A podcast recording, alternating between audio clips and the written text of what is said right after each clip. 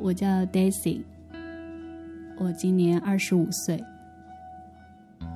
我刚出生，我爸爸是老师，在计划生育很严的当下，老师是绝对不可能允许有第二个孩子的，有了你就立刻丢工作。所以在我妈妈刚刚把我生下来的时候，我奶奶就说要把我送给村子里的某个人。对外就说这个孩子死了，然后再要一个男孩。我妈觉得很不可思议，我妈坚持要留下来这个孩子。后来她看这个办法不奏效以后呢，她又想别的招，开始撺掇我爸跟我妈离婚。我妈那个时候也很刚烈的嘛，就是离就离啊，那孩子归我，你们都谁都不要管啊，所以我是随我妈姓的。就在上户口的时候，我妈就已经做好了准备，就是跟他离婚，自己带我长大。但可能两个人还是有感情，后来也就是继续生活。再到后来又怀孕，然后有了我弟弟，可能这个矛盾就被暂时的压下去了。从我的感受，我爸是很喜欢我的，很宠我，从小对我非常好。但是。但是在这种事情上面，他确实没有发挥任何的作用，或者说正面的作用。我觉得在这方面呢，我爸有一点愚孝，而且有一点软弱。他是不会忤逆他妈妈，不会很明确的告诉他妈妈：“我不想这样。”小的时候有很长一段时间他们是分居的，我妈妈一个人带着我在外面租着一个房子住，我就很有印象。那个时候我爸可能一个星期过来看我们一次，这样，其实跟离婚也没有多大的区别。嗯，然后一直到我后来好像上上幼儿园还是上小学之后，然后才又重新住到了一起。甚至我爸爸在婚后，他的工资还是交给我奶奶管的。我觉得是一种非常扭曲的现象，很奇怪。后来我有弟弟以后呢，爷爷奶奶对于男孩和女孩的那种偏心又更加严重了。一个小孩子已经可以明显的感觉到了。那个时候是这样，呃，我弟弟是跟着我爷爷奶奶生活的，我是跟着我爸妈住。有一次，我就想去找他玩儿。去了爷爷奶奶家，我刚刚走到门口就被我爷爷给轰出来了，说：“弟弟在学习呢，你不要进去打扰他。”从小我的成绩一直比我弟弟好，哦，但是我拿年级第一，他们也不会怎么样。但是我弟弟考个八九十分，他们就很开心，到处炫耀，处处都能感觉到那种差异。然后还有一点啊。我妈妈她其实过得很不开心，她会经常的去指责我，去跟我抱怨，会去把责任都推到我身上，就好像我的不幸都是你造成的，都是因为你是个女孩所以我才要接受这些这些这些不公平的对待。我从小就一直默默的听着她吐苦水，一直到初中还是高中，我忘记了。终于足够的强大到直接跟他说：“你过得不开心，那你就去离婚呀，跟我有什么关系？”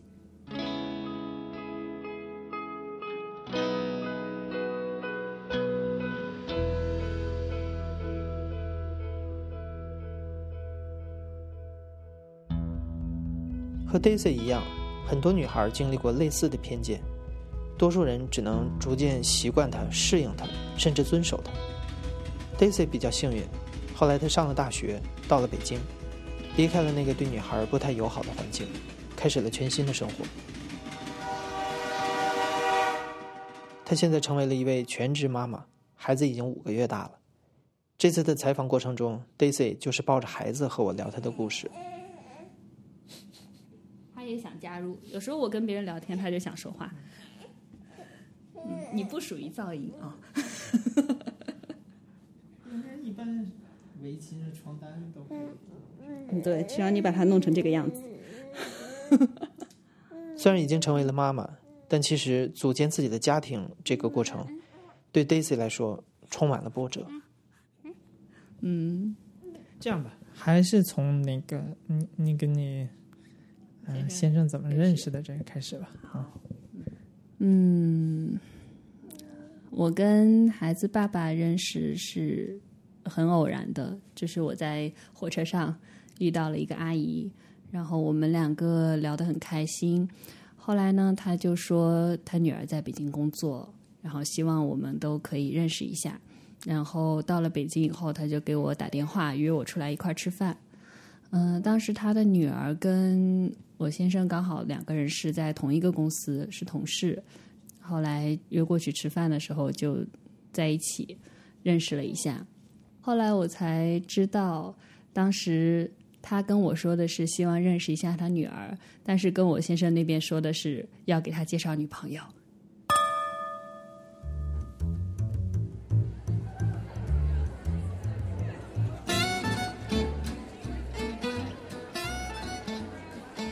嗯、所以那天他表现的很好。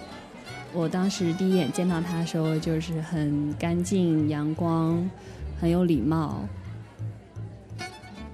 当时没有太在意这件事情，因为我就纯粹以为就是多认识了个人。后来他约我出来看电影，我才意识到，哦，他可能想追我。但是因为，嗯，我觉得他又矮又胖，我从来没有想过要找一个比自己矮的男朋友，所以。所以就是出于礼貌没有拒绝，然后就一起出去看了个电影。看完之后我就跟他说：“啊，我最近比较忙，就不要联系我了。”然后我们就很长时间，大概有三四个月就没有再联系过。后来有一天，突然我一个同学跟我说，说他很喜欢 IT 男。然后我说我刚好认识一个，他本科是学软件工程的，我说你们可以认识一下。然后我才想起来我没有他的联系方式。后来我想到他有一个豆瓣小站，然后我就给他试着发了一封豆邮，然后他秒回，就这样子又联系上了。然后我跟他说了我的来意，就是告诉他我说我要给他介绍女朋友。然后他问我：“是你吗？”就是这样子，然后莫名其妙的被撩了。嗯，然后就开始频繁的打电话。当我们只是电话聊天，没忽略了所有外貌方面的影响的时候，然后我觉得是一个很有很有趣的灵魂。我们经常会聊天聊到手机没电，然后觉得总是有聊不完的话题。我是安徽人，我们那边的直男癌非常之多，然后我又是一个在女校读书的人，我读的是女子大学，所以我可能比较女权一点。我从小到大没有谈过恋爱，我觉得可能也有这个关系，就是心里隐隐约约的觉得这样是不对的。女孩子虽然你看起来好像是被宠爱，但是你就像一个宠物一样，他们不在意你有什么想法。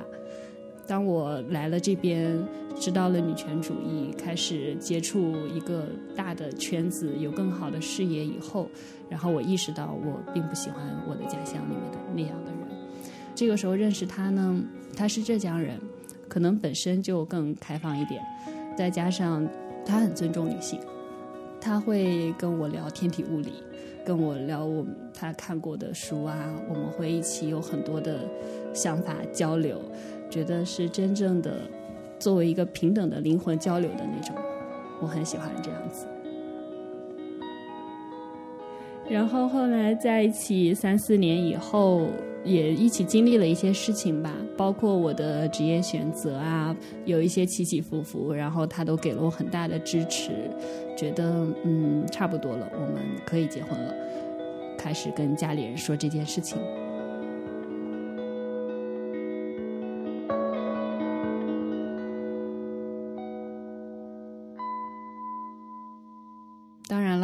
他爸妈和我爸妈都反对。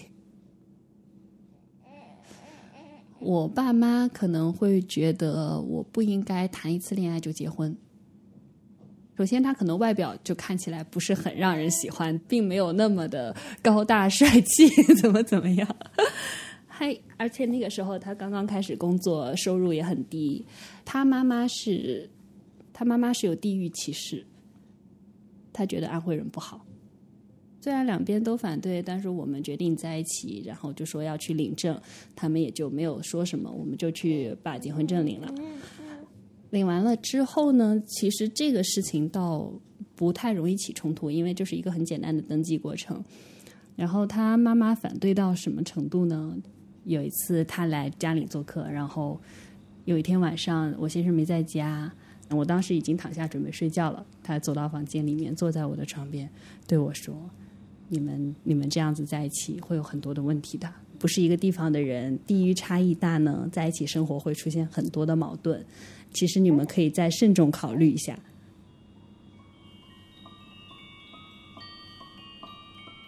后来我怀孕了，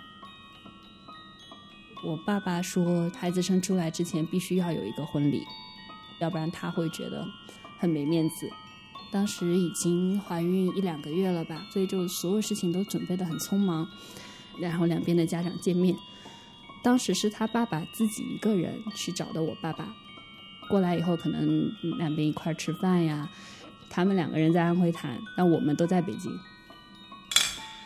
当时就是出了一个状况，在酒桌上，我爸就是说，那个之前谈好的条件啊，要有什么什么样的礼数，然后另外要有五十万的聘礼。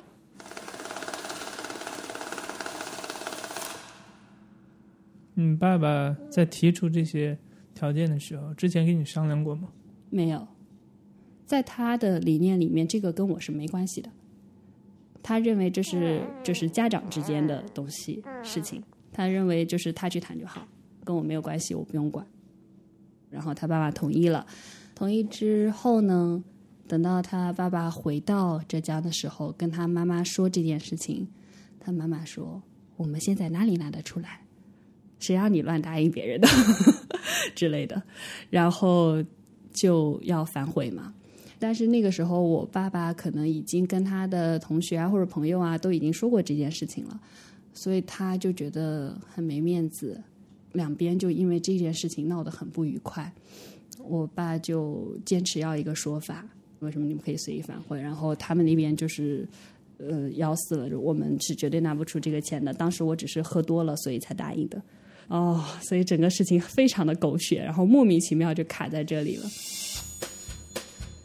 当时他妈妈就给我先生他打了个电话，说了这个情况，然后他就在家里跟我大吵了一架，然后他说干脆这个婚不要结了，然后我我也同意，我就说那干脆不要结婚了。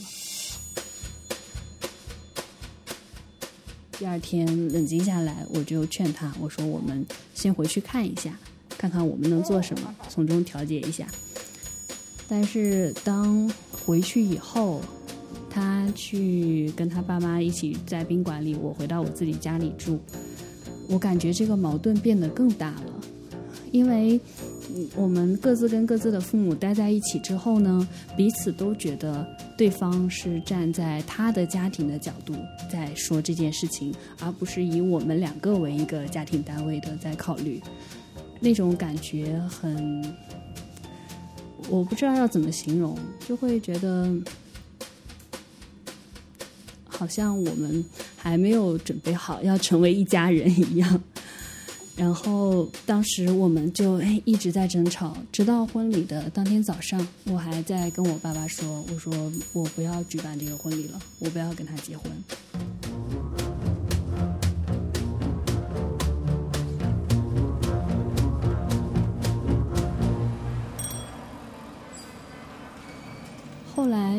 就是一个人坐在那里的时候，然后他又给我发了信息。那天早上我连礼服都没有穿，他给我发信息，我们又重新开始去聊天的时候，我又在想，我们本身感情非常好的两个人，我们在一起生活的时候那么开心，有那么多的共同的兴趣爱好，然后为什么会因为这样的一个事件就掰了呢？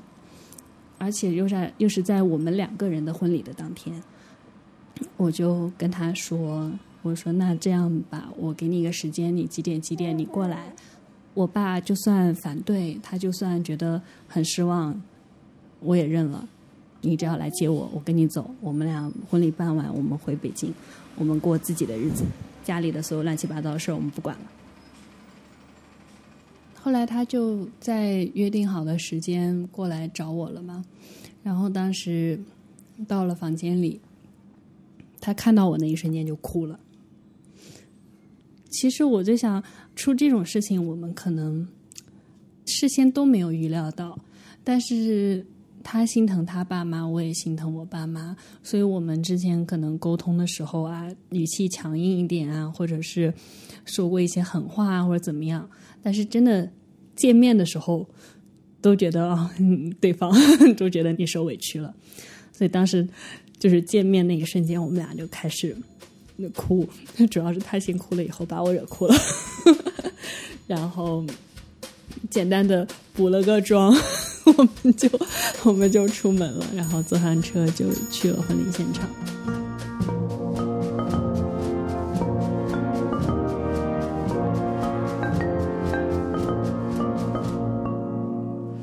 然后我爸爸可能也觉得，就是我既然已经表明了态度了，他也就没有再说什么。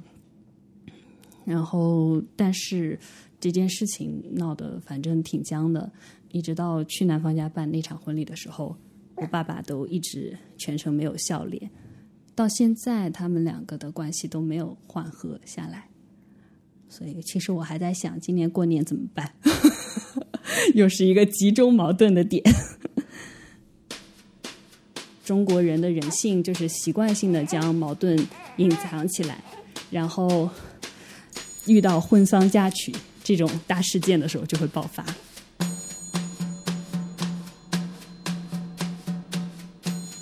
婚礼那天还闹出了一个特别大的，怎么说呢？他可能憋了很多天了，一直很压抑。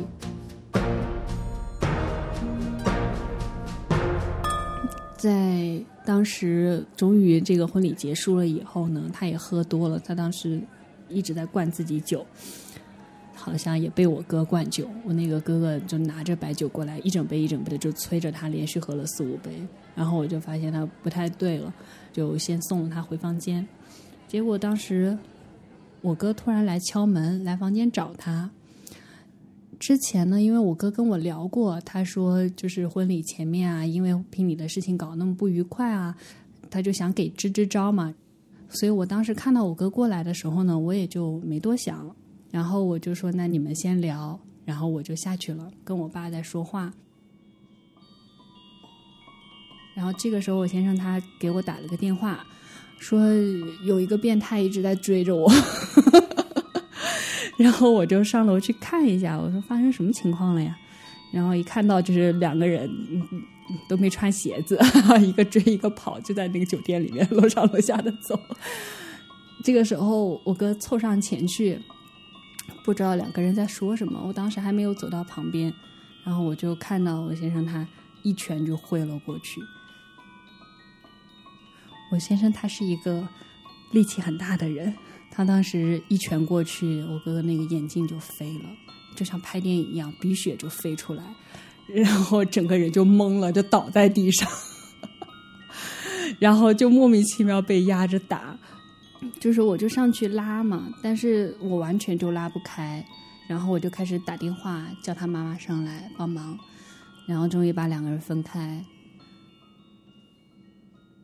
我就先过去跟我哥道了个歉。我对不起他喝多了，然后我就过去拉我先生起来嘛，我就说你你过去跟我哥道歉。这个时候，他的妈妈直接把他带回了房间，然后把门反锁了，跟他说你睡一觉，就简直护犊子护到一定程度了。哦，我当时就觉得很莫名其妙啊，你打的人你应该去道歉嘛，然后就这样子回到了房间。他当时还在酒醉的状态，嘴里都是说着胡话，就说那个人刚刚怎么回事呀，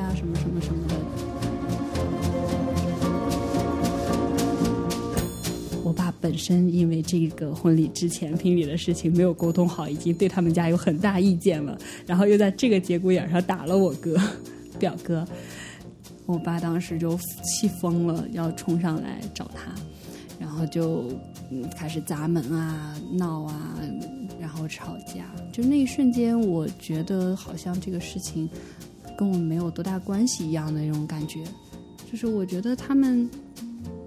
很荒诞，就觉得很不很不真实。然后我坐在旁边待了一会儿，然后这个时候我妈妈过来找我，她就问我，她说：“你确定你还要嫁给这个人吗？只要你确定你还是还是要跟他在一起，那我肯定要进去护他。”然后我想了一会儿，嗯，对，还是要跟他在一起。然后我妈就开始进去了，因为我哥哥是。我爸那一边这一代的最大的一个孩子吧，很多弟弟妹妹啊，就都冲上来要替他讨回公道啊什么的，就全部堵在门口在那闹。啊，因为在当时那个现场是在女方家办婚礼嘛，就全是这边的人，他就是他爸妈跟他 三个人，我妈就过去拦那些亲戚，然后我就走到他旁边，我手搀了一下他的胳膊，看了我爸一眼，我爸就明白了。然后他就默默的走了。本来是正在骂他，可能我爸本身那些天已经心里憋了很多的火，一直没有一个点。正好这个时候他打人了。我当时站到他旁边，表明了立场以后，我爸就没再说什么嘛，就走了。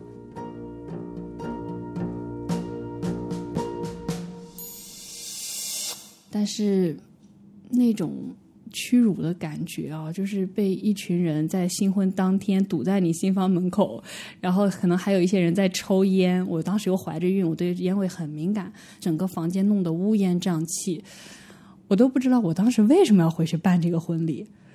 我之前过得挺好的呀，我在北京一直过得挺好的，然后我们俩感情一直挺好的。先是前面因为聘礼的事情谈不拢，差点要崩，然后又在新婚的当天。闹成这个样子，那天晚上我我一夜没敢睡，因为我觉得这个事情可能不止对我来说是一个巨大的打击，对他应该也是。他自己都说，有过那一次以后，感觉整个人好像自尊心都下降了很多。没有想到在文明社会会发生这样子的情况。就虽然他是打人的那个人，但是他也是。属于完全懵掉的一个状态，不知道怎么了。后来过了很长一段时间啊，我都不敢再提及这个话题。我们俩就是别的朋友，可能前后脚有一些人也在结婚啊，然后提到婚礼，我们都会避开这个话题不谈。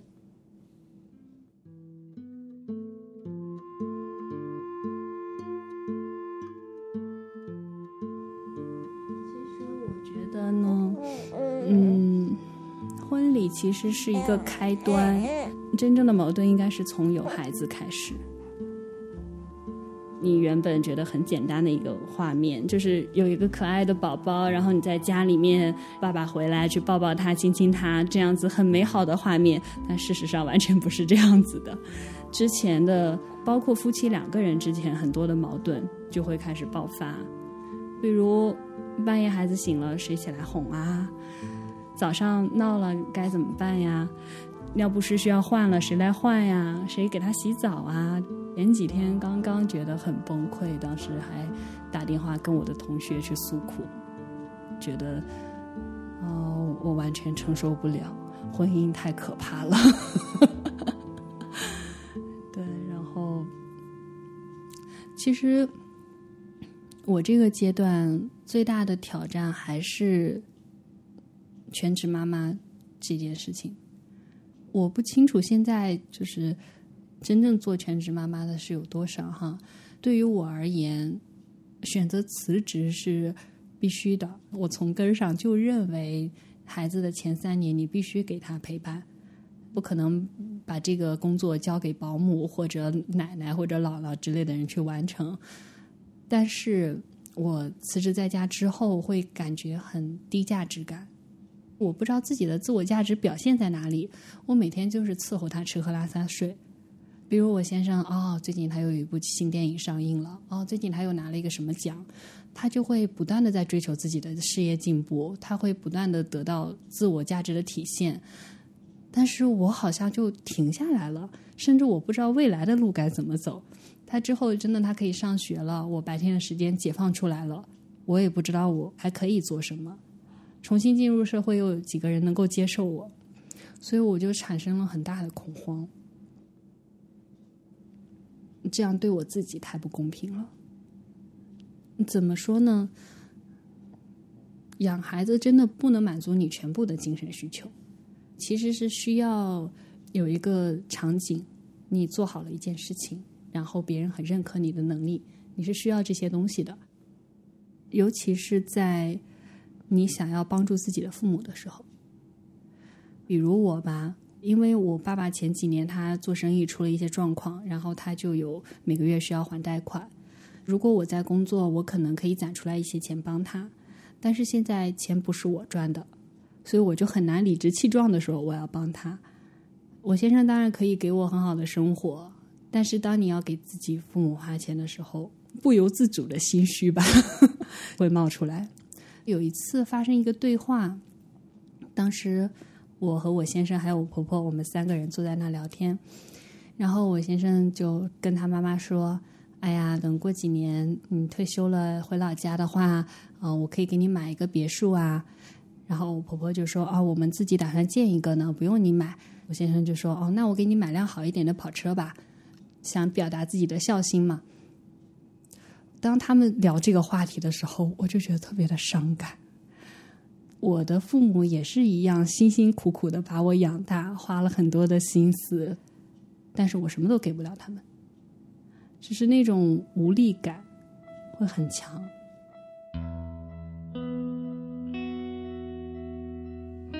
那你现在有什么计划吗？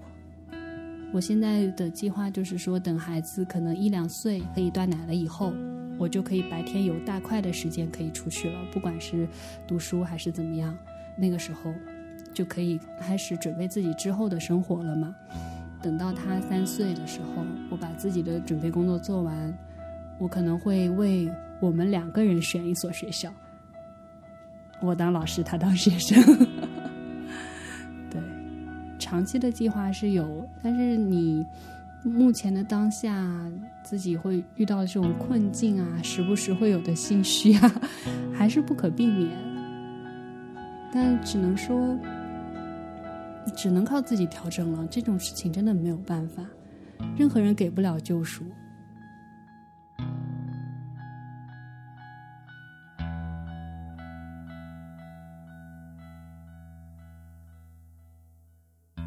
从一个家庭到另一个家庭，Daisy 遇到的这些挑战，大部分中国女性或多或少都经历过。可那些争执和不愉快。往往都是由自己亲人的一个观念引起的，而最终的结果，没有一个人从中获益。这里是大象公会出品的播客节目《故事 FM》，我是艾哲。本期节目由我制作，声音编辑彭涵、马晨，实习生朱静琪。下周就是十一假期了，我们也需要放松一下，所以《故事 FM》会暂停更新一周。祝大家假期愉快，等我们回来见。